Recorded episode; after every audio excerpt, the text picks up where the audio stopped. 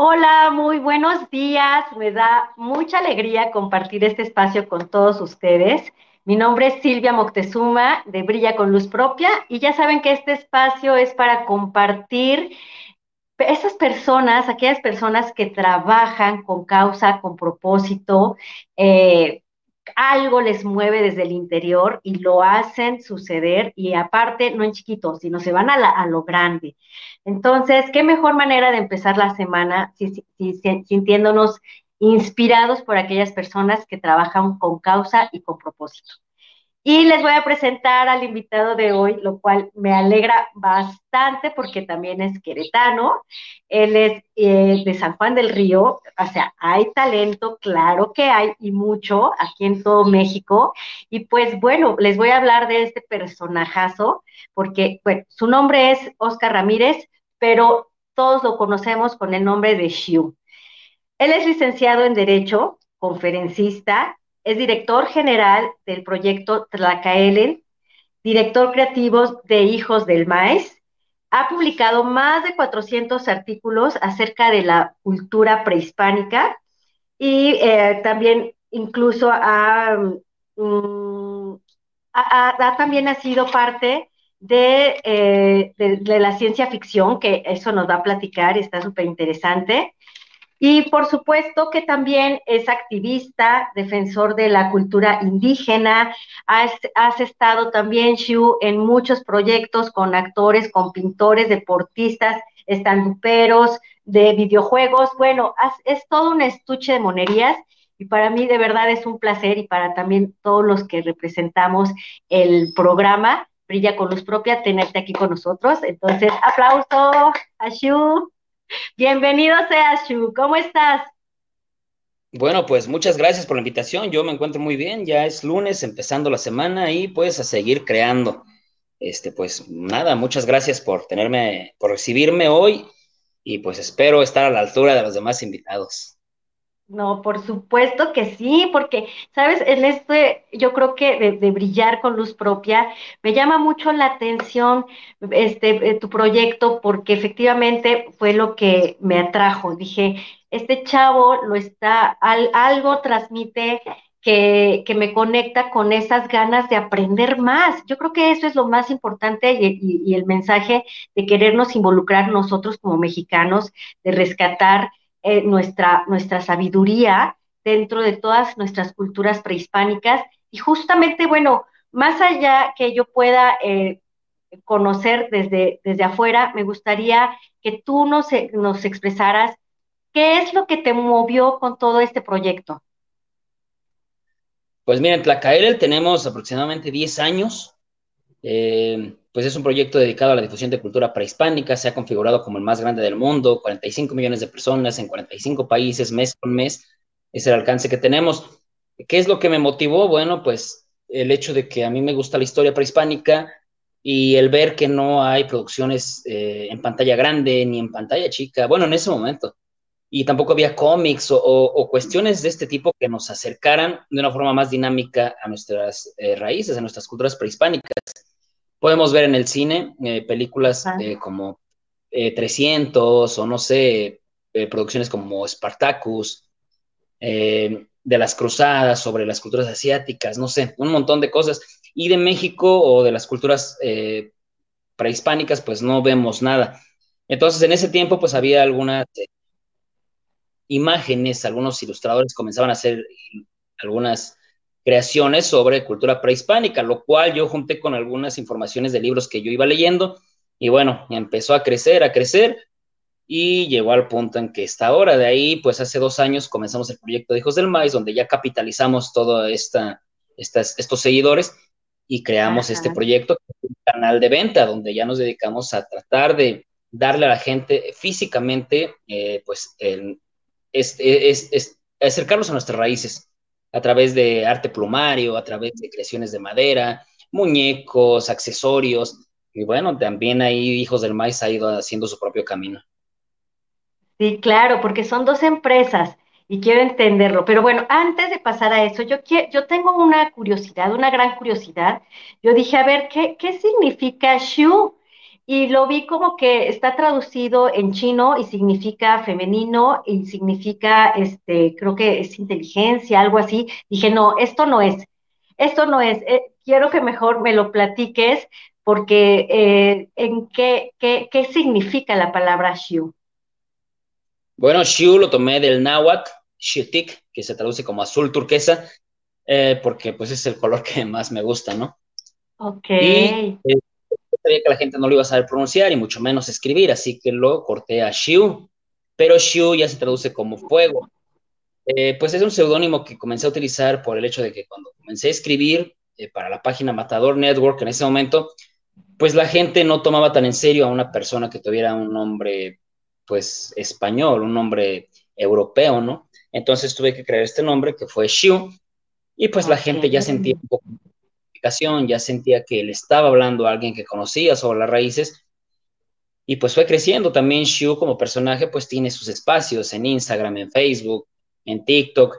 Entonces son tres entes distintos. Es Shu detrás de Tlacael y los hijos del maíz, Tlacael dedicado a la cultura prehispánica, Shu dedicado a la eh, venta de artesanías y pues Shu es nada más el rostro visible detrás de cada proyecto. Ok, y eso me encanta porque de lo que se trata este, este espacio, Shu, es de darnos cuenta que como personas también tenemos que crear un personaje, ese personaje que le damos ese poder para expresar quiénes somos. O sea, es como desde nuestro interior conocernos, aceptarnos, eh, y, poder exteriorizarlo y compartirlo con los demás, eso ya es a lo mejor el personaje, lo, que, lo que te sirve para mostrarte. Y entonces me encanta eso que me dices, porque efectivamente tuviste ese proceso también personal de decir, tengo que tener una imagen fuerte, presencia, para que le dé el impulso que yo quiero llegar, el impulso para que yo pueda llegar a donde yo quiero. Sí, por supuesto, pues aquí en México tendemos mucho a apoyar eh, pues a las marcas, a las ideas, pero no a las personas. Entonces es por eso que Tlacael tiene más seguidores que Shio, eh, porque pues a la gente no le gusta tanto apoyar a una persona. Creo que tendemos un poco a esa sensación de que ¿por qué lo hace él si yo sé más o yo soy mejor o él sabe menos? Entonces, mm, te poniendo al frente una marca un logo, pues es más fácil que la gente te tome en serio o cree en ti. Cuando Entonces, pues son, se puede decir que los tres proyectos, Shoot, La Caer y Hijos del Maíz, pues son el mismo, soy yo, diferentes facetas. Sí, sí, sí. Uno que lo mueve, este, todo esto que es la, la parte personal, que, que veo que eh, también tienes puesto el corazón no solamente en rescatar las raíces, nuestras raíces, sino también eh, motivar y a, que el mundo voltee a ver las culturas indígenas con los proyectos que traes, como dices.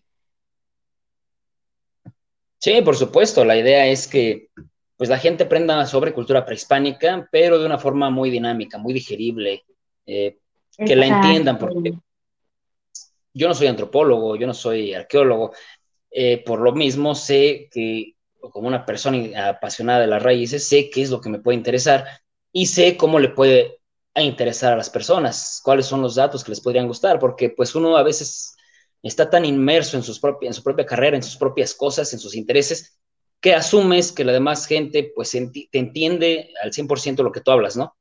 Eh, yo soy abogado y entiendo que tenemos un, un, léxico y una forma de hablar bien distinta para cuestiones técnicas.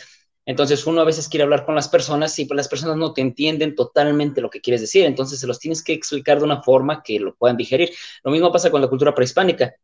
Eh, pues arqueólogos, revistas especializadas hablan de libros, hablan de descubrimientos, de fechas, y a la gente no le representan nada en sí. Entonces lo que yo trato de hacer es acercarles esto de una manera que sí lo entiendan por ejemplo, decirles, en vez de decir, no, pues en el postclásico, Tenochtitlan se fundó en medio de un lago y tenía 700 mil habitantes, que es muy diferente a que si les digo, Tenochtitlan, la capital mexica que flotaba sobre el agua, tres veces más grande que Londres y cinco veces más grande que Sevilla en aquel momento, tenía 16 veces más habitantes que cualquier ciudad europea. ya la gente... Sí, claro, lo hace súper interesante. O sea, son las clases de historia que todos hubiéramos querido tener un profesor así, ¿no?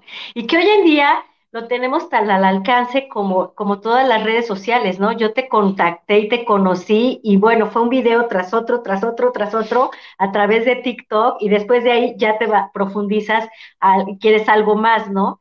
Entonces a mí me encantó también saber que tienes libros, cuentos, como mamá te lo digo, este, claro, ya mis hijos están grandes, pero no por eso se exentan de querer eh, conectarnos a, a, través de los cuentos, en todo esto que aparte, cada personaje eh, trae como algo para enseñar también. Eso me encanta de las culturas prehispánicas, porque cada personaje o cada dios también representa un, este, pues un, un personaje, un arquetipo, que todos tenemos algo de, ese arquetipo, ¿no? El valiente, el guerrero, el que transforma, el del fuego. Háblanos un poquito más de, acerca de todos estos eh, arquetipos en las culturas. Bueno, primero tenemos que entender que las culturas prehispánicas son igual de complejas que cualquier cultura en el mundo. Por ejemplo, somos muy dados a decir, es que eran las tribus. Pues cuando nos referimos a tribus, hablamos de un grupo pequeño de personas que viven aislados por allá. Estas son verdaderas civilizaciones, son Hablamos de ciudades más grandes que las europeas. Hablamos de ingeniería, de matemáticas, de medicina más adelantada que la europea. Entonces tenemos que pensar en estas eh, civilizaciones como unas bastante complejas, bastante tecnológicas y que tenían una mayor conciencia en ciertos aspectos de su entorno.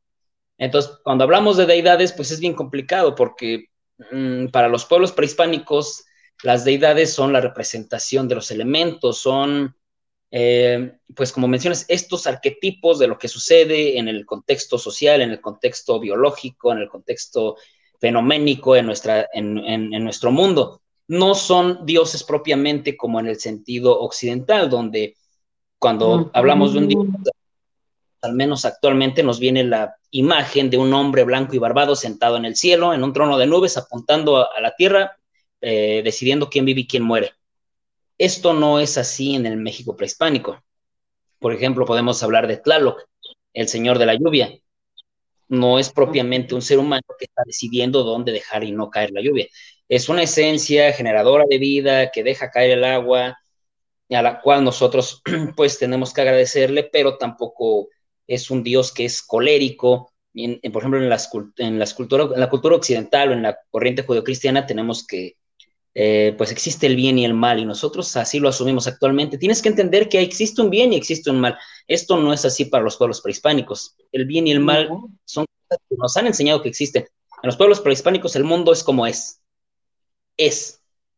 La lluvia va a caer en un lado, a ti te va a beneficiar porque es un agricultor que estaba en sequía, pero eh, río abajo le va a afectar a otro porque inundó sus, eh, su casa, su, su comunidad, sus sembradíos no, Tlaloc no fue bueno ni malo, Tlaloc fue. Entonces, estas esencias, estos arquetipos, pues van en función de, estas deidades, de esta divinidad, eh, para recordar cómo se conforma nuestro mundo, no son propiamente dioses a los que... Exacto, pues, sí, sí, sí. esa es, eh, yo creo que lo que tú dices, ellos están muchísimo más evolucionados que en la actualidad, incluso nosotros en esta cultura, ¿no? En donde por eso es lo importante de regresar y de aprender, porque hay una gran sabiduría ahí. Tú acabas de mencionar algo, no, no existía ni el bien ni el mal, porque esto solamente fue eh, una era, una era que fue después de estas culturas, que en esta era nos enseñaron lo que era la dualidad el bien, el mal, lo blanco, lo negro, pero, pero por supuesto, esto, es, esto nos dividió y, y, de lo que se trataba es de volver a integrar, ¿no? Para esta nueva era de Acuario, en donde efectivamente tiene que haber esa integración. Por eso es lo importante de rescatar y de volvernos a conectar con ellos, porque ellos ya lo lograron. Como tú dices, expresaban algo y, y vivían algo porque estaban completamente conectados a la madre tierra y a cómo funcionaba este, la materia, pero también conectados con la divinidad, que nosotros pum, nos hemos desconectado completa o en muchas ocasiones y que ahorita tratamos de ser más conscientes, pero que también nos podemos eh, como que dividir en muchas corrientes que a lo mejor son falsas o que son eh, meramente un comercio. Entonces, me, me, gustó mucho, me llamó mucho la atención todo esto que, que mencionas y que nos vuelve a conectar a no, a, no solamente a nuestras raíces, sino que el sentido de volvernos a conectar a nuestras raíces es conectarnos con la sabiduría que traemos en el ADN. Sí, y es que para comprender estas culturas prehispánicas tenemos que desprendernos de todo lo que creemos saber ahorita. Es, por ejemplo, el ejemplo que te pones sobre el bien y el mal. Nosotros así lo entendemos porque así nos enseñaron. Nosotros educamos a nuestros hijos para ser buenos y no para ser malos. Los enseñamos para juzgar. Eso está bien y eso está mal. Y tú tienes que hacer lo que está bien, porque si es lo que está mal, entonces eres malo. Eres algo que no agrada a la deidad. Y eso es algo que estamos a lo que estamos programados desde hace 500 años y no es una verdad universal. Es una verdad para nosotros porque así nos lo impusieron. Para los niños en el México prehispánico, los educaban para tener un rostro y un corazón, para tener Inishling Yolot, como lo llaman ellos poéticamente. Un rostro, tener una identidad y un corazón es tener una pasión para poder representar esta identidad y no tiene nada que ver con el bien y el mal. Tiene más que ver con que somos humanos, tenemos fallas, tenemos aciertos, pero lo que tenemos que hacer es tratar de hacer cosas que beneficien a nuestra comunidad. Y esto, independientemente de que sea bueno o malo, porque a lo mejor soy un soldado y mi tarea pues va a tener que ser someter al enemigo. Así que voy a ser bueno para mi comunidad, pero voy a ser malo para la otra. Entonces, aquí no cabe tanto eso del bien y el mal. Y la educación de los niños, bueno, pues es totalmente distinta. Va en un plano diferente. Eh, todo lo que creemos nosotros saber sobre el destino, sobre los demonios. Por ejemplo, en el México prehispánico no existen los demonios no existe esta concepción de, la eh, representación de una energía negativa, que tampoco existe la negatividad. O sea, el mundo es Entonces. Nada más eh, existe el te separaste, ¿no? El te separaste también y, en esto de, la bondad, sí existe la bondad, pero está en ti cuando eres tú. Cuando tú eres, tú, tú eres y te permite ser y te permites expresar, es, sale bondad de ti y, no está basada en una bondad de bueno y malo, sino en que te conectas contigo, te permites. Sabes, a mí me encantó y me, gustaría que profundizáramos acerca de tu proyecto o, o el nombre de Hijos del Maíz, porque yo cuando empecé a indagar un poquito más, dije, qué bonito, o sea, los hijos del maíz, háblanos de, esto, de, de, dónde, claro, esto ya es para ti una, empresa, pero ¿cómo fue, por qué agarraste el, nombre de Hijos del Maíz? Porque también es algo mucho más profundo de tan solo un nombre bonito.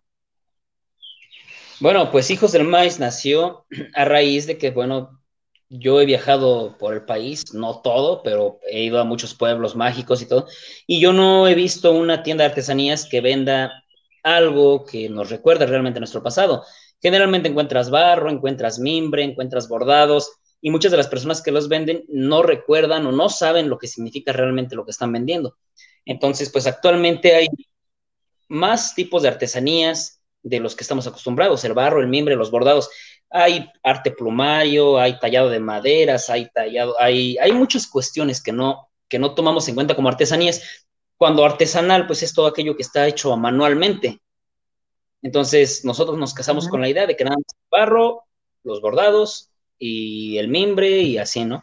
Entonces, con Hijos del Maíz tratamos de retomar, eh, pues, algunas cuestiones de la mitología prehispánica, eh, y plasmarlas en nuevas técnicas de pintura, de arte plumario, de madera. Y bueno, surgió porque, bueno, con mi amigo Ali, que es, que es mi socio, pues nos sentamos y platicamos sobre lo que podemos hacer con esta marca, que para ese momento Tlacael pues ya estaba bastante amplia eh, y tenía un público muy, muy grande. Entonces, pues decidimos hacer esta marca, nos sentamos, hubo una lluvia de ideas y pues decidimos que después de muchas horas pues que tenía que ser hijos del maíz.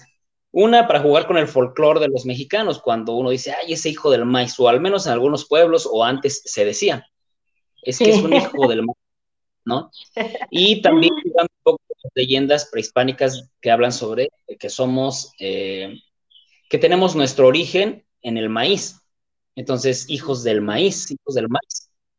Los mayas dicen que fuimos creados en el maíz, entonces este nombre pues nos recuerda un poco el origen eh, prehispánico de, nuestra humanidad, de, los americanos, ¿no? Que es el maíz. Y pues que también nosotros, como una cultura basada en este grano, pues nuestro el maíz es nuestro sustento diario.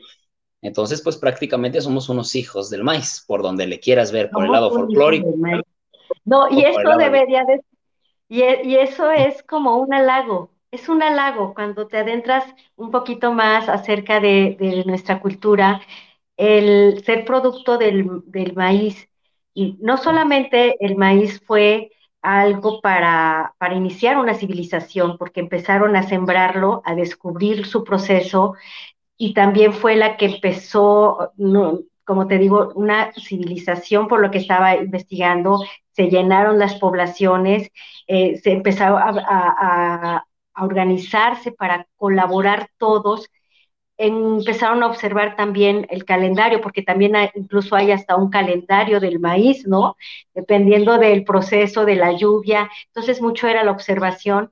Y por el lado espiritual, que es como el que más me llamó la atención y lo más profundo que pude ver, es que se refieren también a esa transformación que tenemos. O sea, para llegar a ser hijos del maíz, es, estaba viendo que la semilla nos representa y es cuando estamos abajo de la tierra cuando sentimos que todo es obscuridad, como tú acabas de decir, para que salgamos a la luz, tenemos que romper todo lo que nos enseñaron. Y eso duele, porque es un proceso, ¿no? Para poder nosotros salir de esta semillita que, que, a lo mejor todos tenemos proyectos, a lo mejor todos tenemos conocimientos, pero aún así no nos atrevemos, atrevemos a, expandirnos. Y entonces después la siguiente etapa es como salir a la luz y el sol, por eso es tan importante el sol en nuestras culturas prehispánicas, ¿no? El sol es el que te impulsa a crecer y el que te ayuda a, romper esa semilla para, seguir tu, intuición, ¿no? Seguir tu impulso, tu esencia, aceptación. Y yo te veo así, como e, ese hijo del maíz, en donde se conectó con, con esto y, y que ahora tienes mucho por compartir me encanta también la iniciativa que tuviste junto con tu socio de crear ese amor a través de la, del arte y de la artesanía. Sí, por supuesto, la idea es que la gente pues conecte un poco más con sus raíces, como te comentaba, de manera dinámica. En Tlacaile lo hacemos a través de videos, de fotografías, de semblanzas, de algunos artículos, blogs.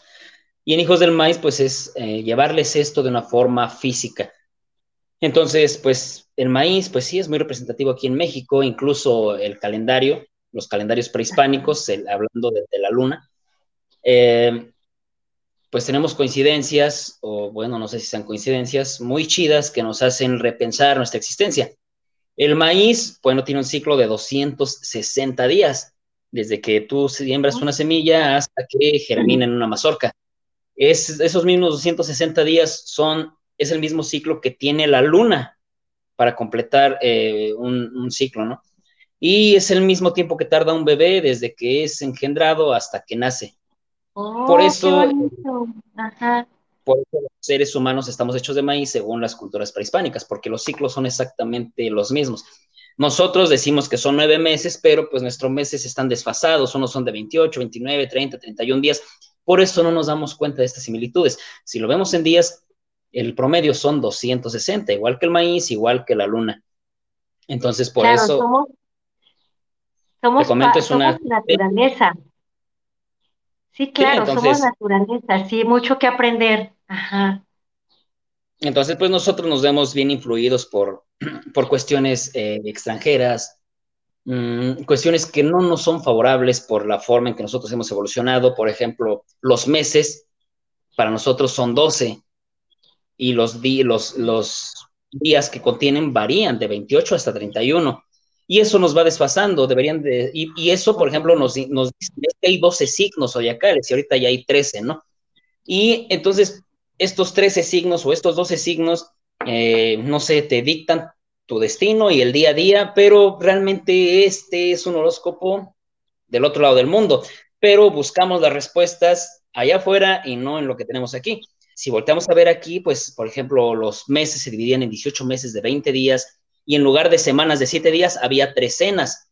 Entonces era muy fácil saber los ciclos de la luna, los ciclos del sol, porque sabías que cada 13 días la luna completaba las fases, o cada 28, perdón, pero era más fácil tener en cuenta cómo, o sea, estos ciclos de la naturaleza, a diferencia de nuestros meses, donde a veces un año es bisiesto y luego el otro ya no. Y, por ejemplo, en cuestiones de, adivinación, ¿no? Para nosotros tenemos los 12 signos, 13, estos del calendario griego, pero en el México prehispánico pues hay 20 en combinación con 13, no, perdón, sí hay 20 en combinación con 13 números, lo que nos da un total de 260 combinaciones. Lo que no se repita sino en 5.125 años. Y, un, y más o menos, eh, bueno, hablando a cosas muy específicas, pero pues un signo se vuelve a repetir hasta los 52 años. Entonces, acomodarían más, pero como no las conocemos, como no nos las enseñaron, como no hemos investigado, pues las desconocemos. Entonces hay cosas que vibran en de nosotros y no nos sentimos parte de una época o de un tiempo o de la sociedad y están ahí, por ejemplo, el hecho de que nos bañemos diario, el hecho de que nos lavemos los dientes, el hecho de que comamos tortillas viene de la época prehispánica. Y así como esos ejemplos, hay un montón de cosas que tenemos en nuestro interior, que expresamos en nuestro día a día, en nuestro lenguaje, en nuestra manera de caminar, y no entendemos que son parte de un pasado que nos han negado. Y pues creemos que todo, que, que, que allá nos trajeron la civilización, que allá tienen las mejores artes, que allá tienen los mejores calendarios, las mejores artes adivinatorias.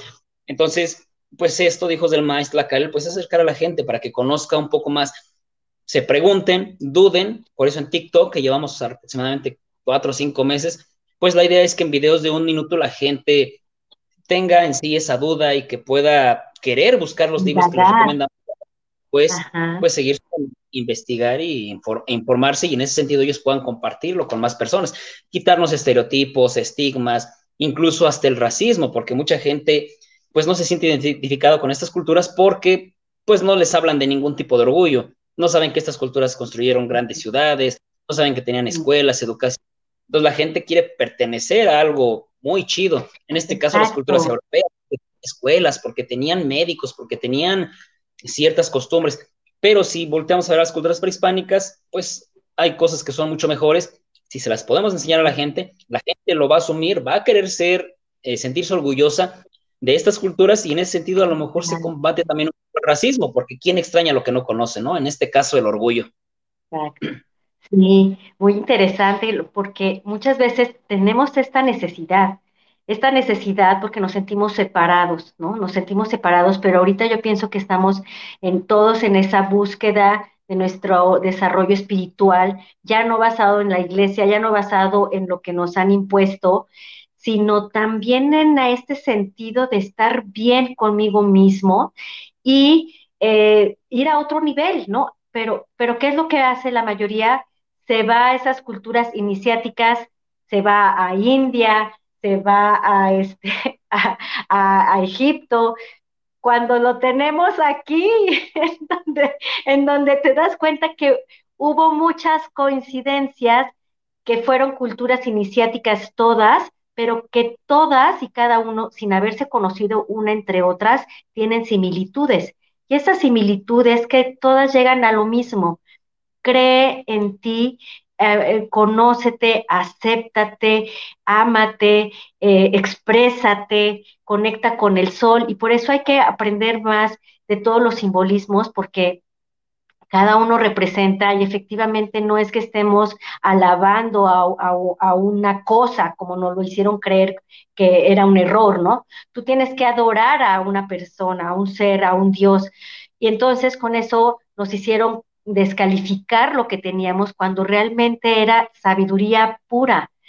Aquí la pregunta es, A ti obviamente, tú, dijiste, eh, te empezó siempre como a mover, siempre sentiste como esta necesidad de regresar a estas raíces y de rescatarlas.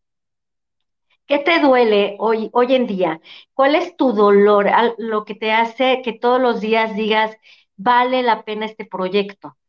¿Qué es lo que más te mueve a ti? ¿Qué es, ¿Dónde está ese dolor a nivel personal y cultural respecto a nuestro México? Pues yo creo que la negación, la negación de nosotros mismos eh, respecto de nuestro origen, ¿no?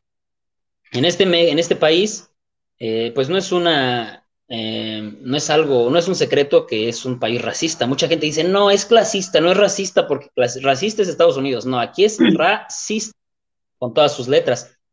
La diferencia es que aquí en México tenemos un racismo de asimilación y en Estados Unidos uno de segregación, donde una raza se quiere sobreponer a la otra por su color de piel. Aquí en México es de asimilación porque se prefieren determinadas características físicas por sobre otras, en este caso la piel blanca por sobre la piel morena. Entonces, eh, pues los medios de comunicación nos permiten ver que hay, no sé, dos de cada 100 personas son morenas en medios de comunicación. La gente morena en las películas, pues son gente ratera, gente secuestradora, gente asaltante, gente de servicio. Nos han enseñado sistemáticamente que nosotras, las personas morenas, somos para este tipo de, oficios o de profesiones o de ocupaciones. y, pues es muy triste porque pues los niños crecen viendo estos modelos y los replican, los asumen y ahí tienes a un montón de gente que dice, pues es que a mí me hubiera gustado ser indígena, pero pues yo sí tengo un poco de, porque un abuelo y que un abuelito español y que no sé qué. En México, pues queremos ser blancos, no queremos ser morenos. Hay cuanta infinidad de productos, vayan a las tiendas y también en los comerciales, productos aclaradores, aclaradores de la piel, aclaradores hasta de las axilas, aclaradores del cabello, aclaradores, porque nos han enseñado en este sistema que el blanco es poder, el blanco es dinero, el blanco es belleza. Ustedes vean las novelas y no hay una sola persona, o habrá una o dos, que es morenas, que sean protagonistas o que sean el rico de la historia, que sean el, el guapo de la historia. Y si lo son es porque eran la sirvienta y luego el patrón se enamoró de ella. Cuestiones así, de, o un sobrino que le dieron una fortuna. Entonces nos enseñan a que las personas morenas pues no tenemos cabida en esto. Y esto surge hace 500 años cuando eh, pues llegan los españoles y pues obviamente ellos se hacen del poder y las personas morenas, incluso nobleza, pues van quedando relegadas, van quedando eh, abajo de la, de la cadena, abajo de la pirámide y quedan las personas, los españoles. Y pues con el tiempo pues se hizo muy sencillo hasta nuestros días ver que las personas morenas pues solamente son las que venden artesanías, los indígenas venden artesanías, venden chicles, venden, este, pues piden dinero, ¿no? En las calles. Y, hemos llegado a creer que ser moreno es un estilo de vida. A mí, por ejemplo, mis abuelos son ñañú, son mis, y mis papás, por ende, lo son. Y yo, bueno, pues fenotípicamente o físicamente lo soy. Pero el INEGI dice que no lo soy porque no vivo en una comunidad, porque no hablo el idioma y porque no me, no me asumo. Entonces, el INEGI dice hay 10% de personas indígenas en el país pero si hacemos cuentas y si tus papás eran de un pueblo y, eran, y hablaban su lengua, o sus papás, y ellos no la aprendieron, y tú ya no la aprendiste tampoco, entonces no hay 10, 10 este, por ciento de personas, hay como un 80 o 90.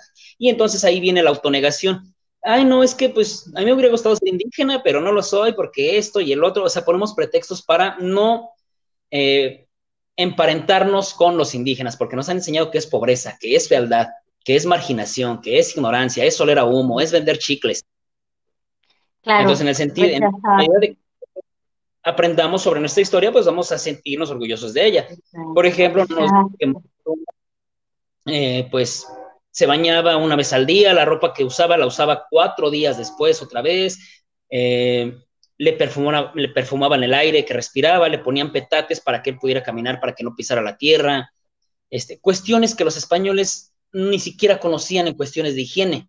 Si supiéramos esto, si otros, otros eh, los, los, mexicanos pues nos sentiríamos más, más orgullosos y entenderíamos que no estamos hechos nada más para el servicio, que también hubo eh, personas morenas, mexicanos, indígenas, que tenían estos lujos y que eran mayores que los de los europeos y que a nosotros nos fue despojada esta identidad y ahora asumimos y replicamos que solo estamos hechos pues para todo menos para el dinero, menos para el lujo, menos para la inteligencia, menos para la belleza.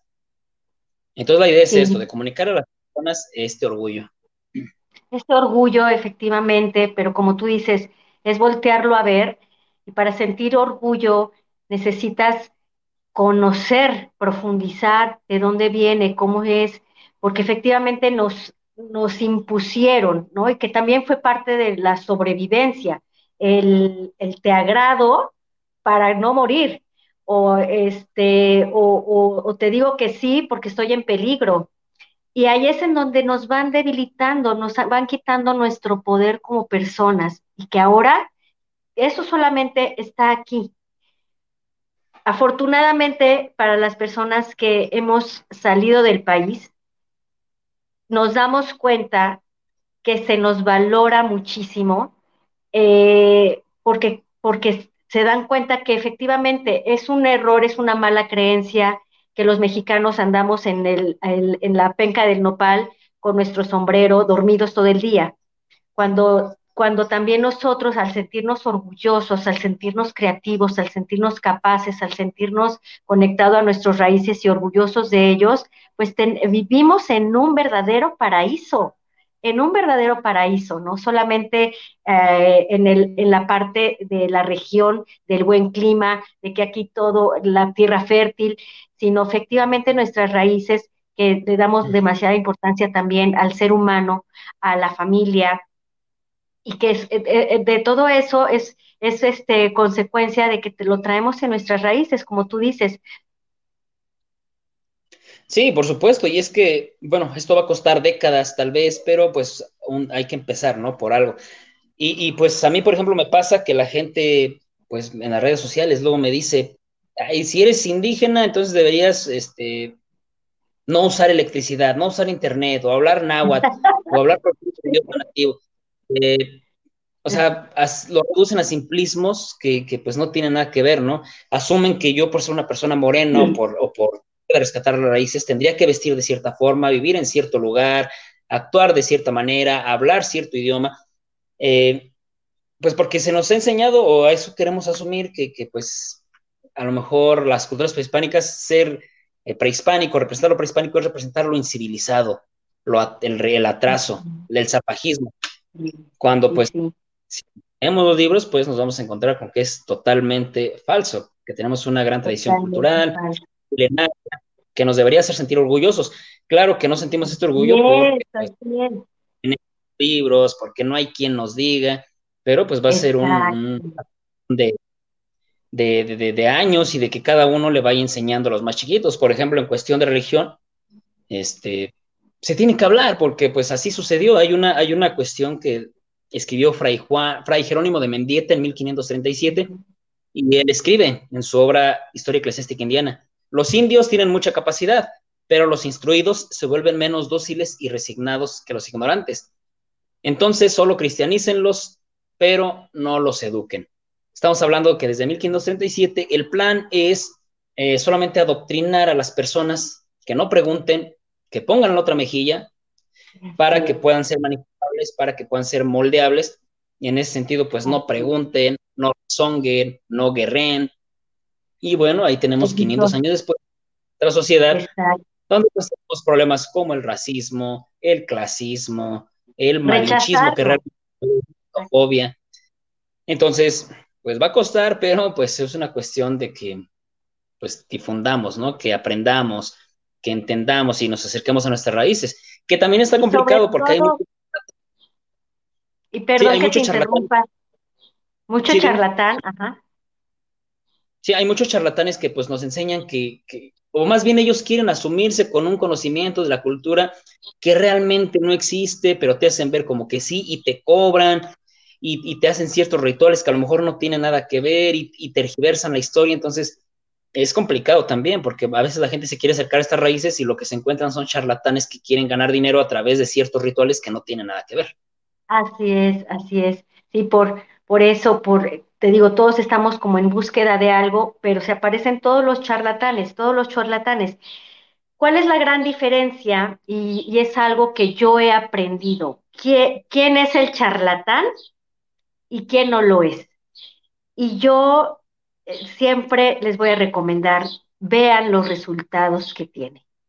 Las personas pueden tener mucho conocimiento, pueden haber ido en las mejores universidades, pueden este, venderte una idea fabulosa, pero basta con que revises los resultados que tiene en su vida.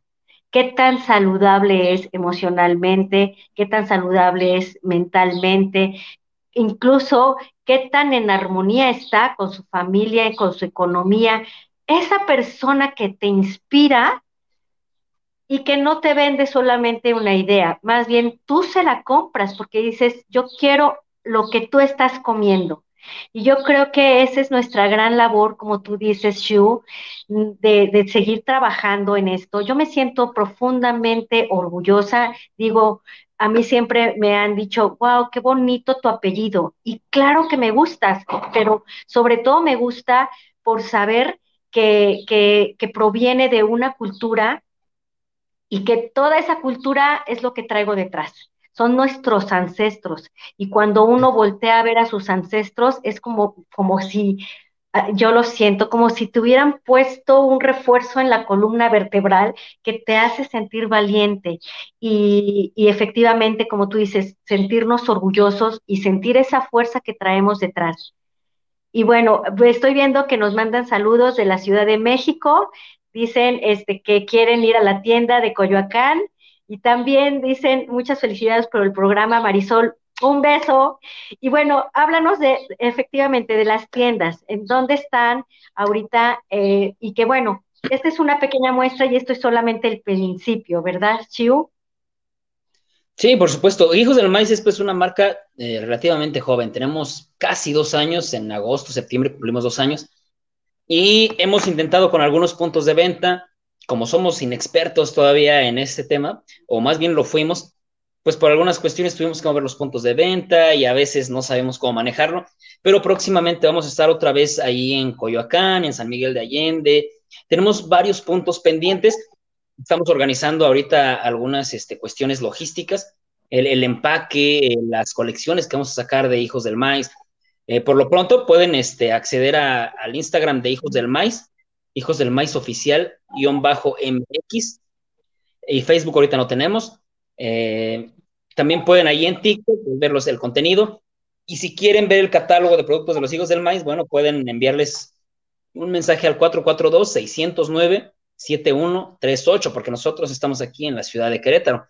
Entonces, próximamente, pues ya el teléfono, por favor, para todas aquellas personas que se quieren poner en contacto con, en tus redes. Bueno, es importante que, vayan a la página oficial, porque hay otras páginas llamadas similar, pero esto, esta es Hijos del Maíz-oficial, ¿verdad?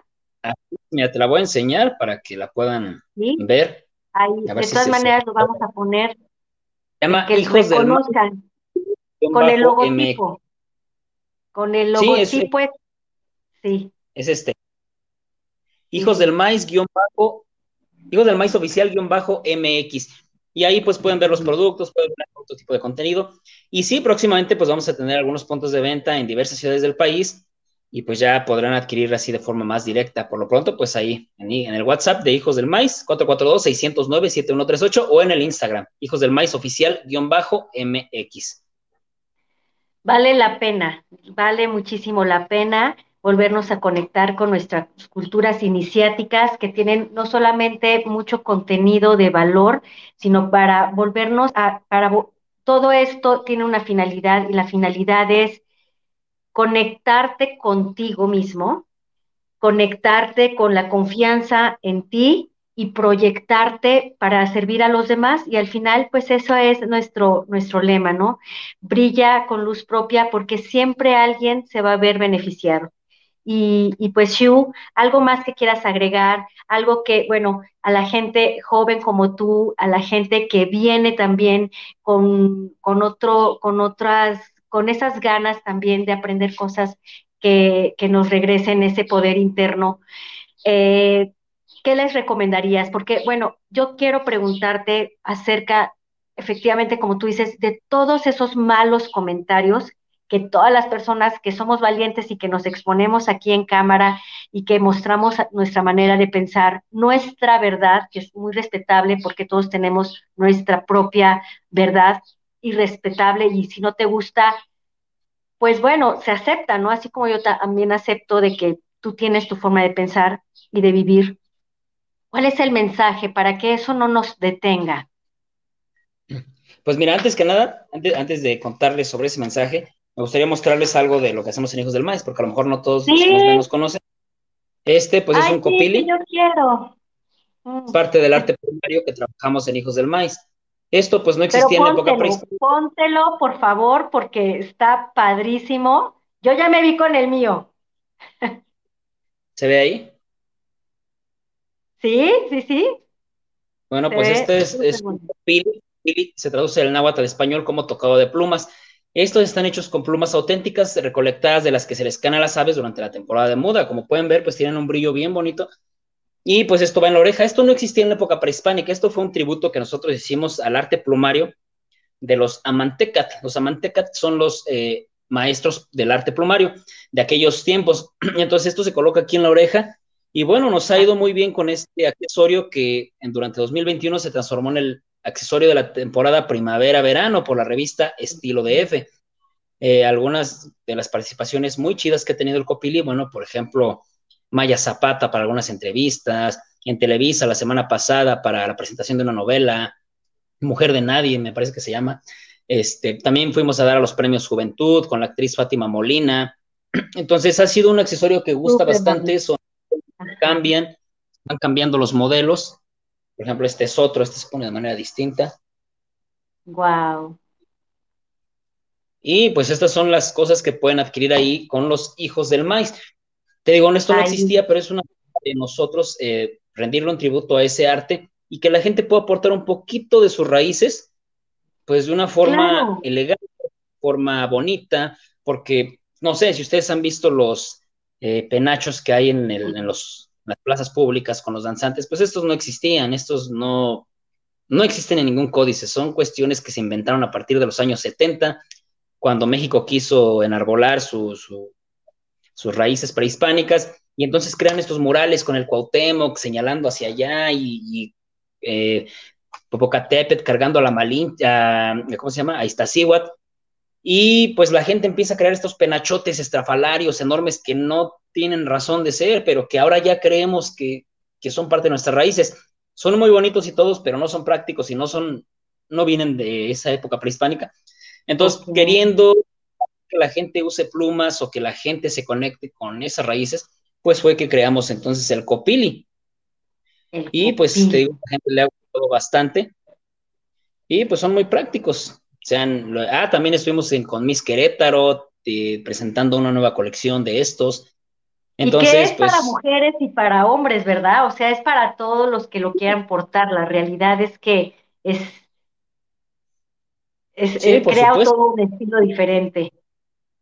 Sí, próximamente pues vienen diseños nuevos y eh, algunas colaboraciones muy chidas que no les puedo comentar, pero que pues son a nivel mundial vamos a tener una exposición mediática muy fuerte, vamos a tratar de que este gusto por las raíces prehispánicas mexicanas pues crezca aún más.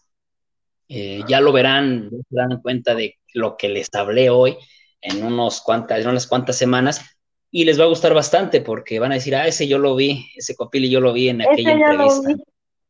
Qué orgullo, pues, qué orgullo. Efectivamente, está muy bonito. Este, y bueno, este, este de qué cultura, de, qué cultura es, ¿nos repites? Mira, esto está inspirado en, la, en, el arte plumario del México prehispánico. Los ah, nahuas le llaman, los artesanos este, del arte plumario le llaman a manteca, pero este arte existió en todo el continente. No es precisamente de que la cultura. Este que hicimos nosotros, pues es un diseño nuestro, es una invención nuestra, no existía tampoco en los códices, pero es una forma de nosotros rendirle un tributo y crear algo nuevo, crear algo que se pueda utilizar, que se vea bonito y que puedas portarlo sin ningún problema. Ok, no, pues es un bonito accesorio. Sí, y los hay de varios colores, como pueden ver. Por acá tengo unas cosas nuevas que próximamente también podrán ver por ahí en, entre el catálogo de Hijos del Maestro. Son broches para el cabello. Muy bueno. Está, está estupendo. Entonces, están a la venta en la tienda virtual de Instagram. De Instagram o el WhatsApp, o también pueden entrar a nuestra web. Es www.hijosdelmaisoficial.com. Ahí pueden leer también blogs de los que escriben. Entonces, ¿cuál es mi recomendación? Me preguntabas, ¿cuál sería algún consejo para, pues, para nosotros acercarnos?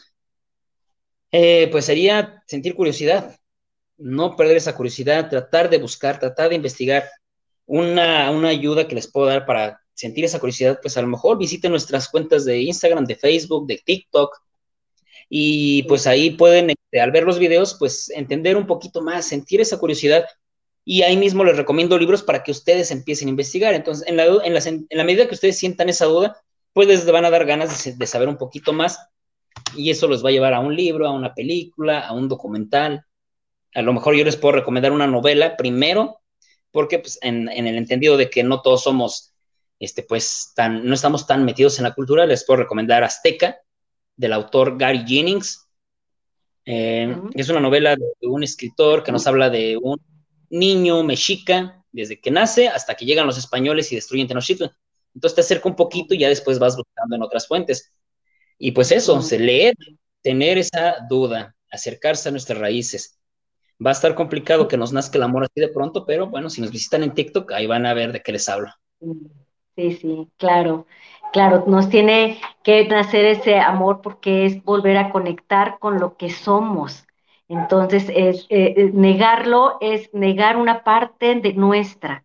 Entonces, de verdad, como mexicanos, como, como gente que queremos ser mejores, definitivamente tenemos que abrazar esta parte que a lo mejor por ignorancia, a lo mejor por porque nos han metido a la cabeza lo que debemos seguir, pero algo, algo yo creo cada uno de nosotros, así como a mí me movió, yo sé que a muchas personas que nos están viendo y pues nuestra labor pues es seguir compartiendo este valioso contenido, Shu. De verdad, mi aprecio, mi admiración continúa. Y bueno, yo quiero que, que cerremos con broche de oro y que a pesar de, del racismo, del clasismo, de otras personas que nos echen hates o que nos, mucha, nos pongan malos comentarios. Siempre confiar en tu propósito y en tu causa y que eso no te detenga. ¿Tú cómo lo vives y cómo lo haces para ignorar o que esto no te afecte y continuar con tu propósito? Pues mira, aquí en México tenemos eh, muy dado a, asumir lo que dicen nosotros, ¿no? Eh, Vivíamos incivilizados, que si nos vinieron a civilizar, que, el blanco es bueno, incluso este racismo que se da es a través de estos microracismos, como el hecho de escuchar estas frases de em, cásate con un güerito para que mejores la raza, cuestiones de estas. yo la manera en que lo afronto es siendo yo y, tratando de verme bien, tratando de estudiar y aprender y saber. Y en ese sentido yo me voy sintiendo eh, bien conmigo mismo.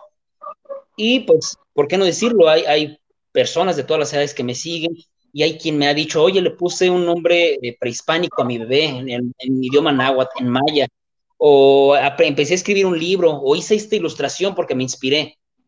Entonces, en la medida de que nosotros hagamos lo mejor por nosotros, pues vamos a ser un ejemplo para los demás y vamos a dejar atrás esa creencia de que la piel morena es sinónimo de fracaso, de marginalidad, de ignorancia, de pobreza, de fealdad. Entonces, pues en nosotros está dar la mejor versión de nosotros. Si lo puedes complementar aprendiendo un poco sobre tus raíces, sobre tu cultura, pues estaría de lujo, pero en tanto que pueda ser un buen ejemplo para un niño, pues ese niño en el futuro no sabes qué impacto le puedes causar en su vida y él crezca diciendo quiero ser como él o como ella, ¿no? Imagínate el caso de Yalitza Aparicio, muy criticada en redes y muy, este, gente, pues, racista, que ponen todo tipo de comentarios, pero, pues, imagínate las niñas morenas eh, que, que, la vean desde casa, que la vean en una película y digan, yo puedo ser así como ella. Exactamente, gente que nos inspire para ser exitosa, para salir en una película. Yo quiero ser como Yalitza, porque yo me parezco a Yalitza. Entonces, en el sentido de que, por ejemplo, pues el ejemplo arrastra. No hay nada mejor que el ejemplo. Vamos a hacer que más gente se, eh, pues se sienta comprometida con sus raíces, se sienta orgullosa y las replique y entonces pues eso va a redundar en un mejor país para todos. No, pues me da muchísimo gusto haber compartido de verdad este tiempo contigo, Shu. Es un placer de verdad conocerte y que inspires a través de todo tu contenido, a través del arte eh, y, y que de verdad todos sintamos este amor.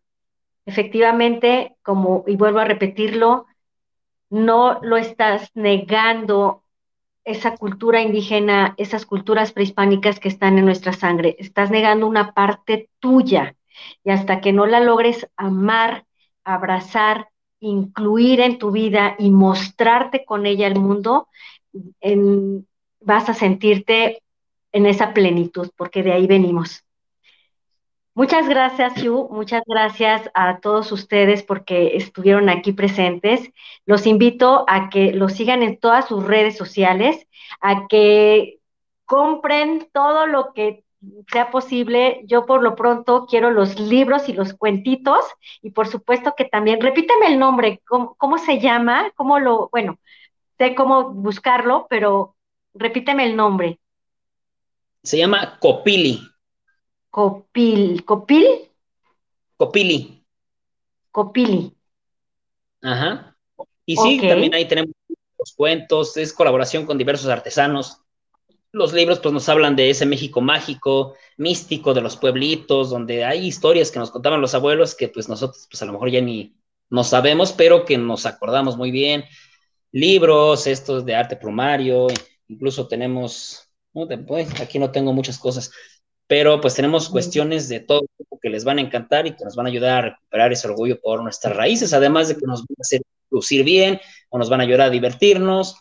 Entonces, pues visítenlas y no se olviden de ir los videos. Vamos a incluirlo en, nuestra vida. Arroba Tlacael oficial. Lo vamos a poner aquí nuevamente en, los banners abajo para que de una u otra manera pues se contacten con Shu, con todo este proyecto tan ambicioso que seguramente va a llegar a muchas partes, porque ya están en presencia de más de 45 países. Sí, por supuesto, y lo que viene pues les va a encantar, así que estén al pendientes por ahí de, de finales de julio, se viene algo muy bueno, entonces pues van a Espérenlo. Nos tienes que compartir, por favor. seguiremos en contacto, Shu, de verdad. Te mando un beso, un abrazo, como yo digo, desde el alma, porque desde ahí estamos conectados. Ha sido un placer y un honor haberte tenido en este espacio para compartirte. Ahí están los teléfonos, ahí está también la, la Tlacaelel oficial y para que puedan comprar y, seguir y aprender e inspirarse de Shu y de todo su equipo de trabajo. Bueno, pues muchas gracias a ustedes por la invitación, gracias este, por la apertura a estos temas que creo que nos hacen falta para sentirnos bien con nosotros mismos.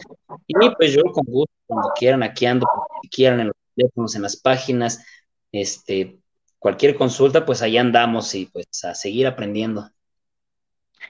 Exactamente, a seguir aprendiendo, que ahora el conocimiento lo tenemos gratis en muchas plataformas y que también hay que saber seleccionarlo. pues nuevamente, que tengan una excelente semana todos ustedes. Les deseo que eh, saquen siempre lo mejor de ustedes mismos y que hayamos aprendido y nos hayamos inspirado de este gran personaje y esta gran persona.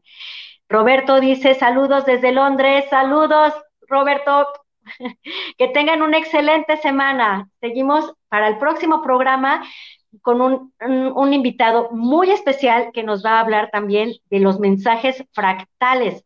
También tiene varios libros y es todo aquello que se proyecta fuera de nosotros, como nuestro carro, nuestra casa, y cuando se descompone, tiene algo que ver no solamente con el carro, sino con un área de nuestra vida que por ahí no estamos gestionando muy bien. O sea que el próximo lunes a las 10 de la mañana vamos a tener mucha más inspiración y conocimiento.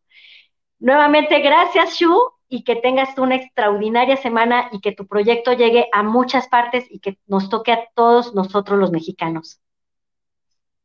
Gracias. Nos vemos. Nos vemos. Bye.